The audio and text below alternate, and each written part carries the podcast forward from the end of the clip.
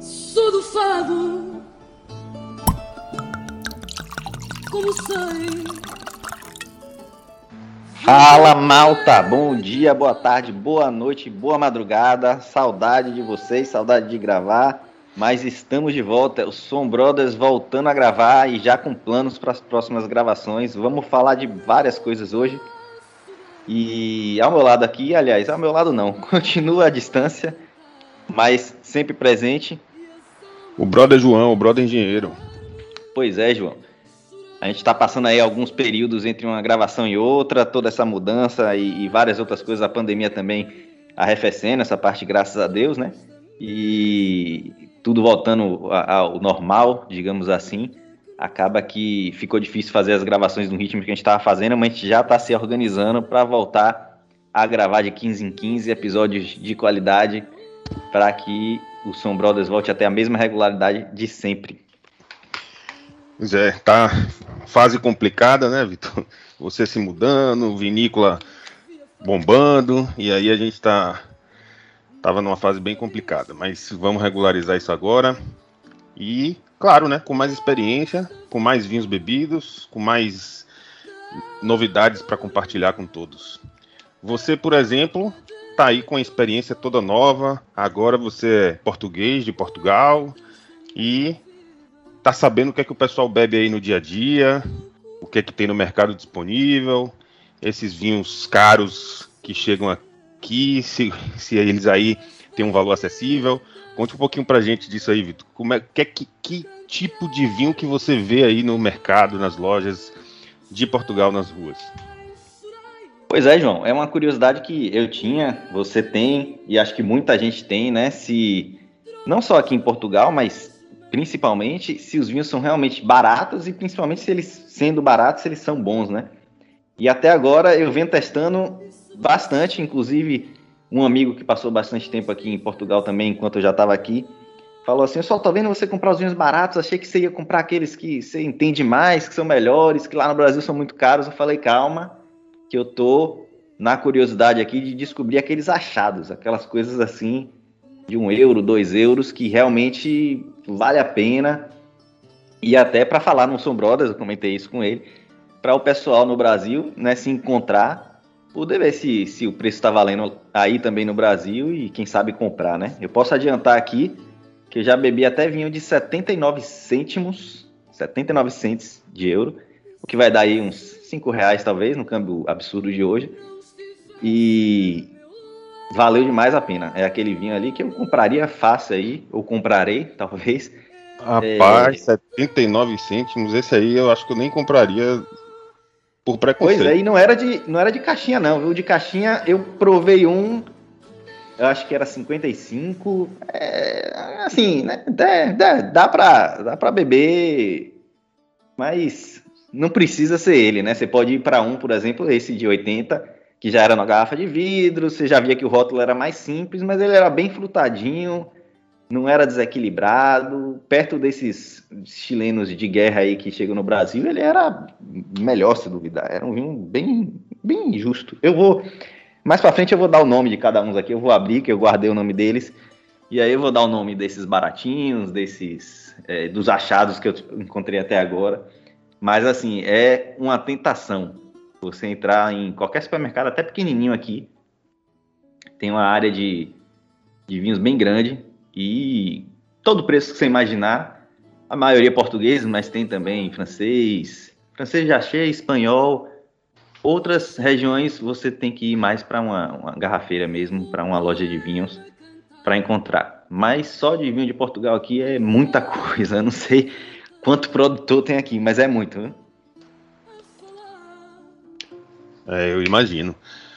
Agora, esse, esse que você falou aí, Vitor, esse de 79 cêntimos, ele é vinho de Portugal mesmo ou aqueles vinhos é, comuns europeus? Ele é vinho de Portugal. É, eu vou dar o nome dele logo, ele chama Mira Rio. É, para quem está ouvindo, também não é para imaginar que é um vinho fantástico, né? É um vinho da, da região de Palmela, em Portugal, é, de uma cooperativa E é um vinho super simples, mas bem frutado, bem agradável, desce redondo. É, aqui no. Eu abri até o Vivino para olhar aqui, ele sai por um euro. Um Vivino ele tá por um euro, mas eu comprei por centavos. E comprei, inclusive, porque quando eu vi o zero ponto, eu falei, ah não, zero ponto alguma coisa eu vou ter que levar. Esse é o Vitor que eu conheço. pois é. Aí aqui pelo menos dá certo, né? Aí no Brasil já não sei se daria muito certo, não, mas aqui deu certo. Esse vinho, João, eu vi esse vinho, é, acho que na casa de alguém que eu passei, eu vi uma garrafa desse vinho e eu vi o preço, né, colado assim na frente. E aí eu falei, pô, eu vou procurar esse vinho quando eu for, quando eu passar no supermercado para comprar. Eu perguntei no supermercado e cheguei, eu cheguei conversando que gostava de vinho e tal e que, né, queria procurar um, um vinho específico que seria esse deu para ver na cara da pessoa, até tipo assim, uma pessoa que entende de vinho, que gosta de vinho e que tá procurando esse vinho, não tô entendendo, mas indicou, eu fui lá, peguei, comprei e confirmei, né, que confirmei não, conheci o vinho e percebi que era um vinho que valia os 79 cêntimos com certeza. Na verdade, vale até um pouco mais. Eu diria que em preço de, de Brasil, assim, se você pagasse, sei lá, uns 18, 20 reais até nesse vinho, você estaria satisfeito tanto quanto eu fiquei pagando esses 79 cêntimos aqui. É um vinho frutado, como eu falei, leve, simples, mas eu acho que sem aresta, sabe? Sem, sem, sem agredir o paladar em nenhum momento. Super tranquilo de beber. Sem ser doce também, que tem uns vinhos baratos que eles acabam, começam a ser doces, né? Começa a ser parecendo até um vinho suave. É, deixa um açúcar residual, né? É, exato. Não era o caso desse, era realmente assim, bem, bem de boa, bem interessante de, de se Que uva era? A uva dele, eu não lembro de cabeça, deixa eu ver aqui. Mas você sabe que aqui é quase tudo blend, né? Quase tudo blend, sim. Deixa eu ver se eu tenho anotado aqui. Olhando Vivino. É lá mesmo que eu tô olhando. É, ele não, ele só fala que é um tinto sul de Portugal. Não diz especificamente a, qual é a uva, não. E pelo rótulo aqui também não tava, não tava mostrando, não. Então deve ser um, blend, um... de blend de blend de blend. é, é, bem capaz. Talvez seja as sobras de diversos vinhos que eles colocaram nessa garrafa aí e acabou né, valendo a pena, pelo menos. Bom. E esses tipos de vinho, Vitor, supermercado, por exemplo, você acha muitos desses desse valor, assim, como é que é mais ou menos os preços aí em Portugal em relação a esses vinhos de entrada que você encontra em supermercado? Então, vinho de 3 a 5 euros você vai encontrar assim um número gigantesco, né? Tanto vinhos que já são esse preço, já são nessa faixa de preço, como vinhos é, que estão em promoção. Então sempre tem um vinho ali que era 12 euros e tá por, por 7, 7,50, alguma coisa assim que eu também arrisquei nesses, né? Porque aproveitava as promoções para ver se ele valia o preço da promoção e até avaliar se ele valeria o preço fora da promoção. E as opções são, são gigantescas. Quem segue o Sombrosos no Instagram deve ter visto que assim que eu cheguei, eu fiz um, um rios, né? Postei lá de um, um, do tamanho da adega. Aquele dali era num supermercado, o tamanho da adega que tinha, da, não é nem da adega, né? Da área de venda de, de vinho e a quantidade de vinho e os preços, que eu fiz questão de filmar, vinho de, de 3,50, de 5, e vinhos bons. Inclusive um vinho muito famoso aí no, no Brasil, que se vende muito, principalmente para quem está começando no mundo do vinho, que é aquele Casal Garcia, né, o vinho verde, que tem a, a garrafinha meio azul. Uhum. Ele aí no Brasil, se eu não me engano, em promoção hoje em dia você compra 60, 65 reais, né? Eu cheguei a ver aqui por 1,90. O preço normal dele é uns 2,50, mas eu cheguei a ver de 1,90. Então, eu arrisco dizer que, mesmo com câmbio, imposto de importação, eu acho que ele pegou tanto no Brasil que a galera que vende aí tá, tá abusando um pouco do preço. Como tudo que chega no Brasil, né? É o pessoal abusa aqui. E vinícolas, Vitor, você já experimentou visitar aí? Como é que é? Já, já visitei fui na, em duas que são das mais famosas no Brasil, né? Que é a Quinta da Bacalhoa e a Cartucha. Conte aí pra gente a experiência. É, assim, para quem está acostumado a passear pela Serra Gaúcha ou fazer aqueles passeios de, de Mendonça, a visitação em si das duas eu achei bem fraquinha. Não, não, não encheu meus olhos, tanto a visitação como a degustação. Na cartucha, eu tive dificuldade de agendar, bastante dificuldade, acabei indo sem agendar, porque não consegui, nem por telefone, nem pelo site. E no site manda você ligar, mas eu ligava e não funcionava. E eu achei bem solto, eu entrei na área lá de, de receptivo, que é onde vende vinhos, inclusive. E não tinha ninguém na hora. Depois apareceu uma pessoa lá que perguntou se eu queria uma taça, porque eles vendem na taça. Eu falei que não, que queria fazer a, a visitação. Ele aí é, perguntou se eu tinha agendado. Eu disse que não, porque não consegui. Ele é, tá dando esse problema mesmo. E aí, enfim, demorou bastante.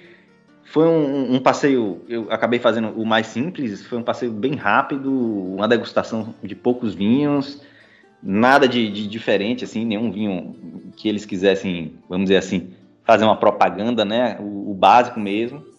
E a Bacalhau foi mais ou menos a mesma coisa, com a diferença que talvez algumas pessoas fossem gostar bastante, outras nem tanto. Que na Bacalhoa você tem dois tipos de passeio, né?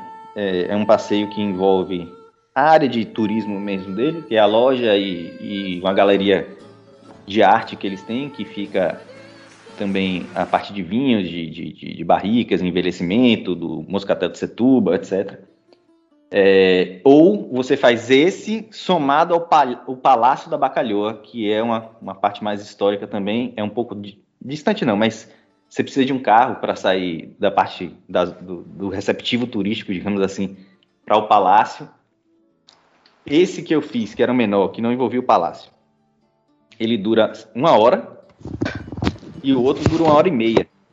E assim, sinceramente, foi uma hora que todo mundo que estava passeando ali não, não achou tão legal, porque a área das barricas é bonita, bem bonita, bem interessante. Eles, inclusive, assim que a gente entra na área que é toda escura, eles mandam fechar o olho e ouvir, eles deixam a música tocando na, na sala de barricas o tempo inteiro. É uma sala com temperatura controlada também o tempo inteiro. É, e eu achei isso interessante, mas eles focam muito, eu achei que eles focam muito na obra de arte do novo dono da, da Quinta da Bacalhoa, né? Eu digo novo porque não é.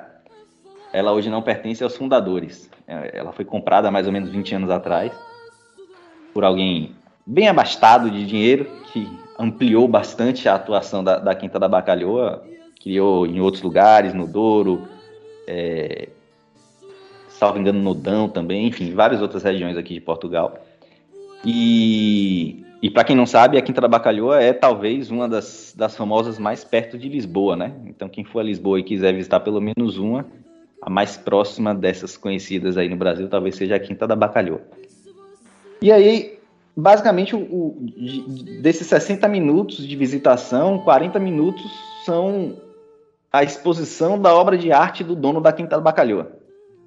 Né, os objetos que ele conseguiu comprar na África, os azulejos que ele, que ele conseguiu, que é da coleção dele, né? Tá aqui aqueles azulejos portugueses, espanhóis. E aí conta a história toda das obras de arte que ele tem e fala muito pouco de vinho, na minha opinião, né? fala muito pouco de vinho. E no final, na degustação, são três vinhos. Você não ia gostar da degustação, porque o vinho branco era um moscatel. Aí vinha um vinho tinto e depois vinha um moscatel de Setúbal. então eram três vinhos apenas e, e, era a única opção que tinha. E dois deles moscatel. Isso é até interessante, né? Porque como o moscatel de Setúbal é um cartão de visita deles, eles é, focam nesse comparativo do vinho branco moscatel e, e do vinho moscatel de Setúbal para você ver a, a, diferença toda que dá ali no, no, processo produtivo. E o vinho tinto era um vinho também de entrada, simples, sem, sem muito muito o que falar, né? Era uma, é uma degustação bem iniciante assim mesmo, bem básica, bem rápida. E o que eu achei mais é, triste, digamos assim, é que é a única opção. Né? Se você tem interesse em conhecer mais dos vinhos de lá, se você quer fazer uma degustação de três brancos, três tintos e o moscatel de Setúbal, o clássico, né? E um mais envelhecido, ou até um moscatel de Setúbal roxo que eles têm, que eu não sabia nem que existia. É, roxo não da cor, chama roxo. Porque parece que é outra, outra, não sei dizer se é espécie, enfim, outra casta, né? Apesar de ser moscatel, outra variedade, digamos assim. Então, eu acho que, assim, né? Se a pessoa tá passando por aqui e gosta de vinho, vale a pena dar uma visitada, o lugar é bonito, mas me decepcionou um pouco a visitação. Incrível, né, Vitor? Poxa, uma bacalhoa da vida, ele não ter a opção de você poder fazer uma degustação do Quinta da Bacalhoa, que é o que a gente conhece mais aqui no Brasil, né? É uma coisa que realmente deve ser bem decepcionante. Pois é, inclusive eles têm vinhos lá é, que são vinhos que até eu, eu, não lembro de ter visto no Brasil, né? Eu acho que o, o, que eu lembro do Brasil é o Quinta da Bacalhoa num rótulo meio prateado, num rótulo meio ouro, como sendo o, os tops, digamos assim. Esses vinhos aqui custam mais ou menos 16, 17 euros. Mas eu vi lá na, na loja vinhos de, de 25, 40, 49, 50 euros, que deve ser o topo da gama deles, né? Sim, e que você não tem nenhuma opção para poder degustar. Só comprando a garrafa. Não, só comprando a garrafa, não tem opção de degustar, não tem opção nem de degustar para chegar perto disso, não tem opção de degustar três tintos, não tem opção de degustar espumante que eles fazem também. Enfim, eu achei isso bem assim. É, uma coisa bem decepcionante, né? Para quem, como você é, disse. Me pareceu muito turista que tá ali só por estar, sabe? Que nem é muito de, de, fã de vinho, apesar de que vai fã de vinho. Tinha no meu lado lá um pessoal que era do Brasil até que visivelmente dava para entender, dava para ver que, que sabia o que tava fazendo, o que tava bebendo. Mas eles fazem, me pareceu muito basicão, e, como eu falei, né, o, que mais me decepcionou talvez tenha sido é, que o tour de vinho foi mais ou menos um tour de conhecer a, obra, a, coleção de arte do, do, dono da vinícola. Isso daí eu não achei legal. É, é, eu, não que eu... as artes não sejam bonitas e interessantes, mas. Você não está indo para o museu, você está indo para a vinícola. Exatamente. Eles podiam falar assim, é, é, eles até falam que é adega mais museu, mas podia ser assim, adega meia hora e museu meia hora, ou só adega, você ter essa opção. Não, eles o mínimo que, vocês podem, que você pode fazer lá é a adega mais museu, que é a adega, que é a parte mais rápida, e a coleção de arte do, do proprietário. É, realmente, para quem está acostumado com Mendonça e outras experiências, deve ser bem decepcionante. Além, é, mas também é uma justificativa pelo qual eu normalmente quando vou para essas regiões vinícolas eu gosto muito de parar nas vinícolas que eu vejo dirigindo, né? Assim, se estiver passando de carro, ver uma vinícola pequenininha e parar, porque normalmente os atendimentos são bem diferentes. O pessoal faz questão que você experimente todos os, os vinhos, né? Muitas vezes. Então é, é uma experiência bem, é bem mais, mais amigável, é bem mais. É, como é que posso dizer? Bem mais. É, é amigável, mais próximo, né? Bem menos comercial, é, talvez. É uma coisa curiosa, talvez é, eu me lembro que na, na, na, Itália a gente teve um problema, a gente passou algum tempo na, na Toscana e a gente não conseguia nem visitar as vinícolas, na verdade. A maior parte das vinícolas não aceitava visitação. Você tinha um portão lá fechado, você apertava a buzina, a pessoa perguntava o que é, e aí você dizia que queria visitar, eles diziam, não fazemos visitação, aí, nem degustar o vinho, não, você vai na enoteca e que você acha o vinho para degustar. E aí a gente tinha que procurar uma enoteca. Uma coisa é. bem diferente, né? Assim, é claro, é. teve alguns, algumas vinícolas na Itália que. É, Castelo Banff, que até são mais turísticas mesmo que essas. É, a, a Antinori tem uma estrutura fantástica. Aí que realmente estão voltados ao turista. Aí eu, eu, diria até que a Antinori, por exemplo, é a La Mendonça, vamos dizer assim, né? É uma estrutura bem uhum. grande, bem bonita. E, mas a maior parte das vinícolas, realmente, pessoal, a gente bateu com a cara na parede. Às vezes dirigi uma hora para chegar e chegou lá, ó, fechado, não recebemos visitantes.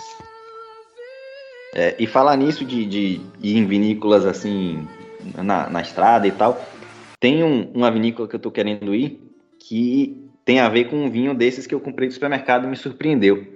O vinho é o Vinha do Torrão Grande Escolha foi safra 2019, é, e é da casa Hermelinda Freitas.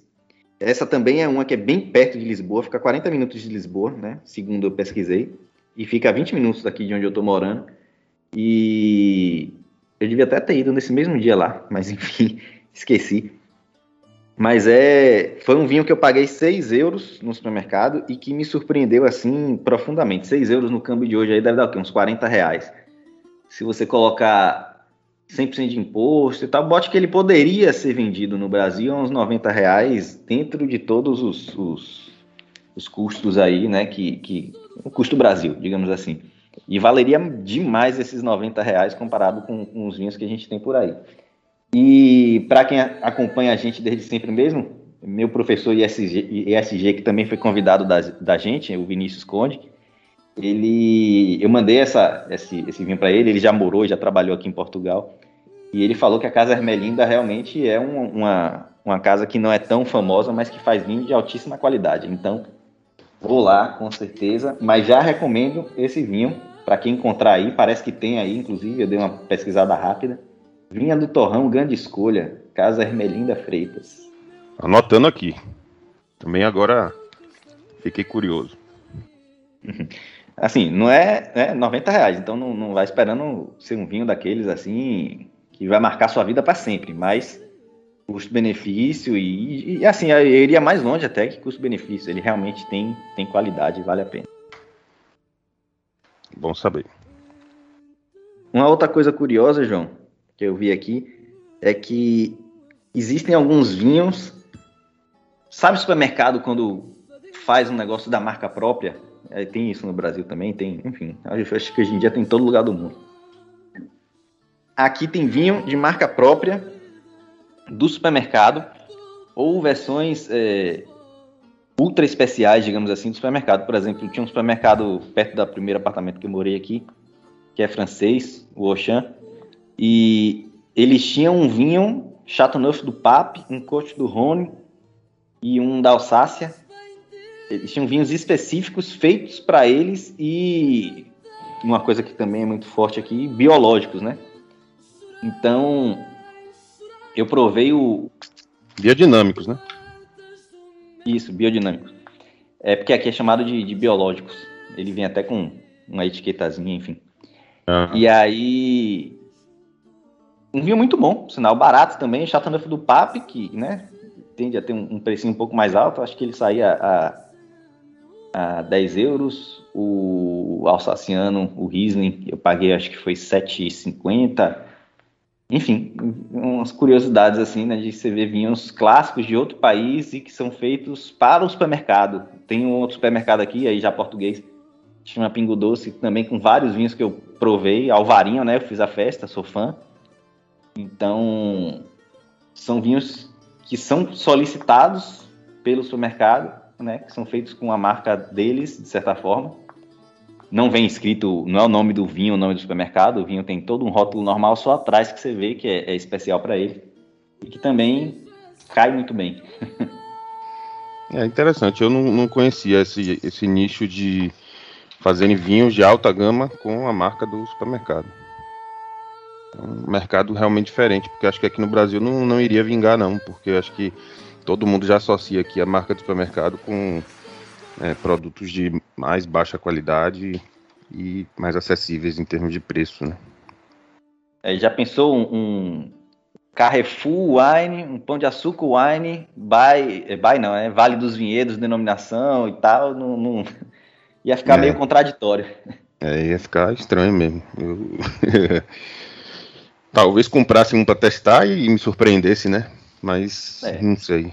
Acho que não ia ter uma. Talvez, né? Até o, o, o, português acha estranho também. Eu comprei na curiosidade e, e, posso dizer que, que valeu a pena, mas ainda não posso dizer que aqui também não causa alguma estranheza, mas aparentemente não. E é, a gente ainda vai ter que concluir e tal, falar de. É, mas é porque também essa gravação tá longa porque, né? Teve muito, muito, vai ter muito corte. Né? E do outro lado, Vitor, da parte dos vinhos caros, esses que a gente conhece aqui, famosos, tipo Peramanca, Barca Velha, o que que você tem para dizer aí? Você já teve essa experiência? Não teve? Aí é acessível? O que que o português acha desses vinhos? localmente? Não sei se você já teve a oportunidade de conversar com alguém sobre esse tipo de coisa. É, assim, acessível é uma palavra muito forte. É, ele seria talvez acessível quando comparado ao custo deles aí no, no, no Brasil, né? Que ele realmente vai ser, vão ser bem mais baratos. Só que acessível não dá para dizer que é. Então, Peramanca, por exemplo, que não seja muito jovem, que nem vale a pena. Peramanca, eu não sei nem se vale a pena em geral, né? Quem dirá é, aos preços de Brasil. Mas você pega um Peramanca aqui que não é muito novo, ele vai custar 300, 320 euros, que é uma bomba em euro, é uma bomba em euro convertido, e vai ser mais bomba ainda quando importado regularmente aí para o Brasil no seu preço final, né? Não tem, não tem jeito. É, é um vinho realmente muito caro. O Barca Velha, eu já ouvi falar bem, sim. Você perguntou aí, já muita gente já me falou que o Barca Velha é um clássico de Portugal que e inclusive falam que vale a pena, né? Ao contrário do, do Peramanca, na minha opinião, e na opinião de outras pessoas também. Mas eu ainda não tive coragem, não, nem coragem nem bolso. Porque um barca velha aqui, ele vai, você vai encontrar ali, o mais barato que você vai encontrar é 420, 430 euros, mas Uau. você vai chegar fácil aí até quase 600. É, tá. Com esse câmbio, então, tá complicado. Bem complicado. Bem complicado.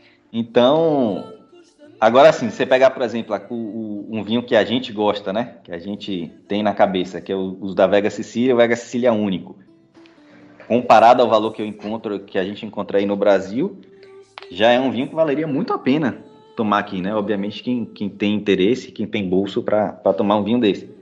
Porque antes de, de, do câmbio chegar nesse valor que tá, da inflação, né, bater pelo mundo todo aí, eu lembro de encontrar um Vega Sicília único aí, relativamente novo, a 3, 4 mil reais. E aqui você consegue encontrar 200 euros, a depender da safra um pouquinho menos, a depender da safra uns 50 euros a mais, 250, 280. Mas é, Puxado já é uma diferença absurda. É. E para finalizar, Vitor, essa experiência em Portugal, você já foi, conheceu é, em alguma adega, loja, né, mais especializada de vinho, que aí acho que chama garrafeira, não é isso? Isso, garrafeira. E eu não vou falar da que todo mundo que, que todo brasileiro que vem a Portugal conhece já, né, que é a garrafeira nacional. Uhum. Inclusive, essa é a mais famosa. A garrafeira nacional já acho que já está entregando no Brasil, e a depender do valor, eles já estão oferecendo até frete grátis, alguma coisa assim. Já está realmente bem direcionado a brasileiro.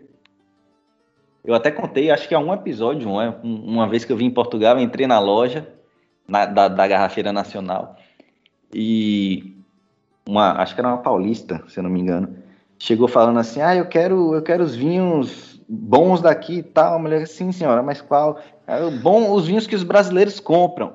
Aí a mulher já sabia até quais eram. Porque eu fiquei olhando, né? Fiquei curioso. Ela foi lá, pegou cartucha, peramanca para mostrar, pegou o Vega Sicília, enfim, pegou tudo que realmente é, é mais comum dos brasileiros pedirem. Então é uma loja que está muito voltada a brasileiro, o que pode ter alguma vantagem, você já mas na lá? minha cabeça. Oi? Você já foi lá de, dessa vez aí que você foi para morar? Fui só só observar, não, não cheguei a comprar nada não. Fui só, eu tava passando na frente de uma e, e acabei entrando. Mas o que eu acho, assim, pode ter coisa boa, né, de, de já ser tão voltada brasileira, mas pode ser ruim porque os preços sobem, que sabe-se o, o, valor do, do, do, vinho no Brasil, né, então eles sabem que eles podem cobrar um pouco mais caro aqui. Inclusive eu ouvi dizer que a cartucha, internamente aqui em Portugal, ela foi forçada a elevar os preços é, por, por causa dessa diferença dos preços que eles é, trabalhavam aqui no Brasil, alguma coisa assim. Não sei a história direita ainda não, vou até apurar. Mas eles tiveram que fazer o preço deles acompanhar o preço internacional, digamos assim, que eles aplicam. Então, é algo que os brasileiros realmente têm causado um certo impacto aqui né, no, no mercado de vinhos. É, isso da garrafeira nacional. Uma garrafeira que eu recomendo, porque ela é de fácil acesso para turista e tal, em, em, termos de localização, é a garrafeira Estado Dalma. fui muito bem atendido. Eles têm uma opção, opções gigantescas, são dois andares, salvo engano. Nem, você nem dá nada, é uma lojinha com a frente assim bem pequena, mas é, são dois andares, você tem uma parte de vinhos mais caros, tipo Barca Velha, que é realmente fechada ali, numa adega climatizada. Você tem, é toda dividida em setores, França, Itália, Espanha, Alemanha, se eu não me engano, tem também. Portugal tem bastante coisa. E voltando a, ao que eu sou fã né, do Alvarinho, eles têm Alvarinho de tudo, todo tipo que você imaginar. Dos, dos levemente frisantes, que o, a gente, né, como brasileiro, até acha que é o, o clássico. Mas a gente já falou do, dos vinhos verdes no, aqui no, no podcast. E não é exatamente isso. O frisante não é necessariamente algo que um vinho verde tem que ter. Então, eles têm de todo tipo. E, é, e tem a Wines by Portugal também, que é interessante, é uma, é uma menos visitada por também por, por turista, e aí acaba que você pode encontrar duas coisas, né? Que eu sei que você gosta, eu também, e algum ouvinte aí provavelmente vai gostar também, que é menos vinhos só direcionados a turistas, ou seja, mais vinhos locais, mais vinhos é, menos comerciais, menos exportados, e preços também um pouco mais locais, né? Então, são duas aí que eu recomendaria para quem estiver vindo a Portugal aí nessa reabertura e quiser fugir um pouco do, do feijão com arroz. E o Wine Bar? Wine Bar. Wine Bar eu fui em um, muito bem atendido, o gerente era brasileiro, inclusive, mas foi indicado pelo Miguel, da Miolo, também já foi nosso convidado aqui no podcast, que é o Chafariz do Vinho. É, é muito interessante, é uma visita também que eu acho que vale a pena que é num casarão meio antigo e, e, e dentro ele mantém toda a, a, estrutura histórica dele, né, de pedra, tanto que ele é meio apertado, você olha assim, ele, ele não é arquitetonicamente, mas em termos de aproveitamento dos espaços, ele nem é o melhor aproveitamento possível, justamente porque foi construído um, uma espécie de wine bar ali dentro de um casarão histórico da forma que dava para construir, se adaptando àquele ambiente, né? Então é, é, bem interessante, eles têm uma carta de vinho, inclusive por taça, é, grande, bem ampla, e quase todos, salvo engano, vende por taça. E também tem uns, uns, um, umas entradas, um pão, tábua de frios. É bem interessante, o atendimento foi muito bom. Fica, eu não sei se ali é bairro alto, acho que é bairro alto. Enfim, é uma região de fácil acesso e, e que os brasileiros também, quando vêm aqui a turismo, certamente vão estar nas proximidades. Eu acho que vale a pena ir lá. É isso. Acho que falamos aí sobre as experiências do brother Vitor em Portugal já agora, já devidamente assentado, digamos assim, né? E conhecendo estabelecido e conhecendo aí as curiosidades do vinho na visão de quem mora em Portugal. Direto da fonte, né? Tentando da... Tô aqui curioso tentando quebrar mitos ou descobrir, enfim, algumas coisas aí que às vezes a gente de longe é, acredita que é, que é mito, que não é, enfim. E aí ao longo dos, dos episódios futuros aí a gente vai dando umas pitadas também de do que eu vou descobrir, que vier do que eu for descobrindo por aqui. Então, é isso. Vamos agora nos comprometer, né, Vitor, em voltar aí à regularidade, trazer assuntos de todo tipo. A gente já tem aí alguns episódios em pauta de outras bebidas, técnicas de vinificação, vinícolas, vamos falar de lugares e essa vai ser a, a segunda temporada do Som Brothers. Um abraço a todos e até a última taça. Até a última não, porque a última não vai existir, né? um abraço a todos e até a próxima tarde. um abraço a todos e até a próxima taça. Pois é, pessoal. E se tiverem sugestões aí de. A gente já tem pelo menos umas três ou quatro pautas feitas, mas se tiverem sugestões, a gente aceita porque é sempre bom e sempre melhor falar sobre aquilo que vocês têm curiosidade. Então pode enviar e-mail para o podcast.sombrothers.com.br ou deixar lá no nosso Instagram, na postagem desse episódio ou de qualquer outro, que a gente vai separando e vai preparando essas, essas pautas. Um abraço e até a próxima taça. Hoje ouvindo Fado Loucura, de Ana Moura. Nem fadistas como eu sou.